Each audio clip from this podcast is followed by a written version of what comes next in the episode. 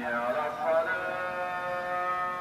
Hallo, mein Name ist Nele und ich bin seit 2016 Reisebloggerin und mittlerweile seit 2019 sogar online selbstständig. Das heißt, ich habe schon ganz, ganz viel von der Welt gesehen, viele Orte, viele Länder bereist, viele verschiedene Kulturen gesehen und es macht mir eine große Freude, auf Instagram und auf meinem Reiseblog darüber zu berichten und die Menschen in diese Orte, in diese anderen Welten zu entführen. Und eines meiner absoluten Highlights auf Reisen war tatsächlich der Oman. Ähm, das war für mich wirklich etwas, was ich nicht erwartet erwartet hätte, dass mich dieses Land so umhaut und so begeistert. Und genau deshalb möchte ich dir heute ein bisschen mehr von diesem Land, von dieser Reise erzählen. Und ähm, ja, schnall dich an, komme mit und ich freue mich sehr, wenn wir gemeinsam jetzt ein bisschen den Oman entdecken. In fünf Minuten um die Welt. Der tägliche Reisepodcast von Travelbook. Heute geht's nach Oman. Entweder oder. Schnelle Fragen in 30 Sekunden. Auto oder öffentliche Verkehrsmittel? Auf jeden Fall Auto, weil den Oman mit dem Auto zu entdecken macht einfach riesen, riesen Spaß. Pärchen oder Familienurlaub? Pärchenurlaub, definitiv. Entspannung oder Abenteuer? Ich würde wirklich sagen, dass der Oman beides zu bieten hat und die Kombination aus beiden auch genau wirklich der, die Reise im Oman ausmacht und besonders macht. Kultur oder Party? Auf jeden Fall Kultur. Teuer oder günstig? Eher günstig. Highlights, Lowlights, Must-Sees. Die Travelbook-Tipps. Was ist ein Highlight? Mein größtes Highlight neben der Wüste war wirklich das Wadi, also die Wadis generell. Wadis sind so sozusagen ein Tal oder ein Flusslauf, wo durch starken Regen eigentlich sich erst ergibt. Und das hat halt wunder, wunderschöne Farben. Also das hört sich jetzt so banal an, aber das sieht wirklich einfach atemberaubend schön aus. Und mein liebstes Wadi war das Wadi Ashab. Das ist ungefähr eine Stunde zwanzig von Sur, also von der nächsten großen Stadt entfernt. Und ähm, ja, ein absolutes Highlight, das man auf jeden Fall gesehen haben müsste. Und da kommen wir auch gerade schon zu der nächsten Frage. Und zwar... Mein persönlicher Geheimtipp. Mein persönlicher Geheimtipp ist das Turtle-Reservat Ras Al Jins. Ich hoffe, ich spreche das richtig aus. Aber dort ist richtig toll. Man kann dort nämlich Mamaschildkröten dabei beobachten, wie sie sich aus dem Sand ausbuddeln und nach dem Brüten wieder zurück ins Meer gehen. Und mit etwas Glück hat man sogar die Möglichkeit, auch die Babyschildkröten dort zu sehen, je nach Jahreszeit. Also auf jeden Fall ein absolutes Must-See und ein Geheimtipp. Welcher ist der beste Spot, um den Sonnenuntergang zu beobachten?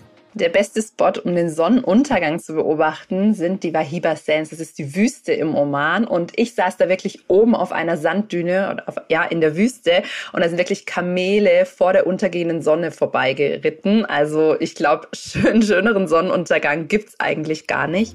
Was ist total überschätzt? Für mich ist die Stadt Sur etwas, was man auf jeden Fall skippen kann. Also es ist ein guter Ausgangspunkt, um von dort ähm, verschiedene Ausflüge zu machen, aber etwas, was man auf jeden Fall ähm, auslassen kann und was man jetzt nicht unbedingt sich anschauen muss. Geld, Sicherheit, Anreise. Die wichtigsten Service-Tipps für euch. Welche Gegend ist ideal für die Unterkunft? Ich empfehle, mehrere Unterkünfte an unterschiedlichen Standorten im Oman zu nehmen, also wirklich einen kleinen Roadtrip zu machen. Aber was sehr geeignet ist für eine Unterkunft, ist der Stadtteil Mutra in der Hauptstadt ähm, Maskat. Genau, von dort aus kann man prima viele Dinge einfach auch zu Fuß entdecken. Es ist sicher, dort zu laufen. Und generell empfinde ich übrigens den Oman auch als sehr, sehr sicher und habe mich da niemals als Frau unwohl gefühlt. Do's and Don'ts. Wenn man im Oman Urlaub macht, sollte man sich auf jeden Fall angemessen kleiden und der Kultur entsprechend kleiden. Das heißt, Schultern und Knie sollten immer bedeckt sein. Der öffentliche Konsum von Alkohol im Oman ist untersagt. Also man findet auch wirklich kaum Bars oder Restaurants, wo man ähm, Alkohol trinken kann, selbst in den touristischen Gebieten nicht. Also kein öffentlicher Alkoholkonsum im Oman wenn man im Oman Tee oder Kaffee trinkt und die leere Tasse dem Gastgeber zurückreicht, dann bekommt man automatisch nachgeschenkt. Wackelt man allerdings bei der Rückgabe der Tasse mit der Hand, dann signalisiert man, dass man fertig ist und nicht mehr nachgeschenkt werden soll. Trinkgeld zu geben ist im Oman nicht üblich, wenn man in Restaurants oder auswärts essen geht.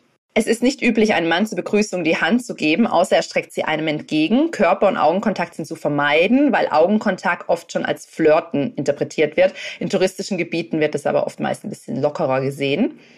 Und was auch noch ganz witzig zu wissen ist, im Oman musst du für ein schmutziges Auto ein Bußgeld von oben gerechnet etwa 13 Euro bezahlen. Also sollte man darauf gucken, dass das Auto sauber bleibt. Ich hoffe, es war für euch interessant und ich konnte euch den Oman ein bisschen näher bringen und die Leidenschaft, die ich für dieses Land entwickelt habe, mit euch teilen.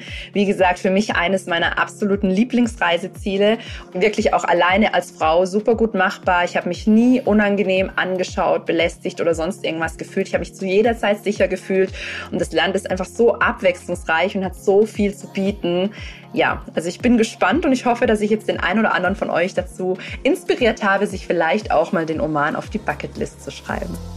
15 Sekunden Auszeit.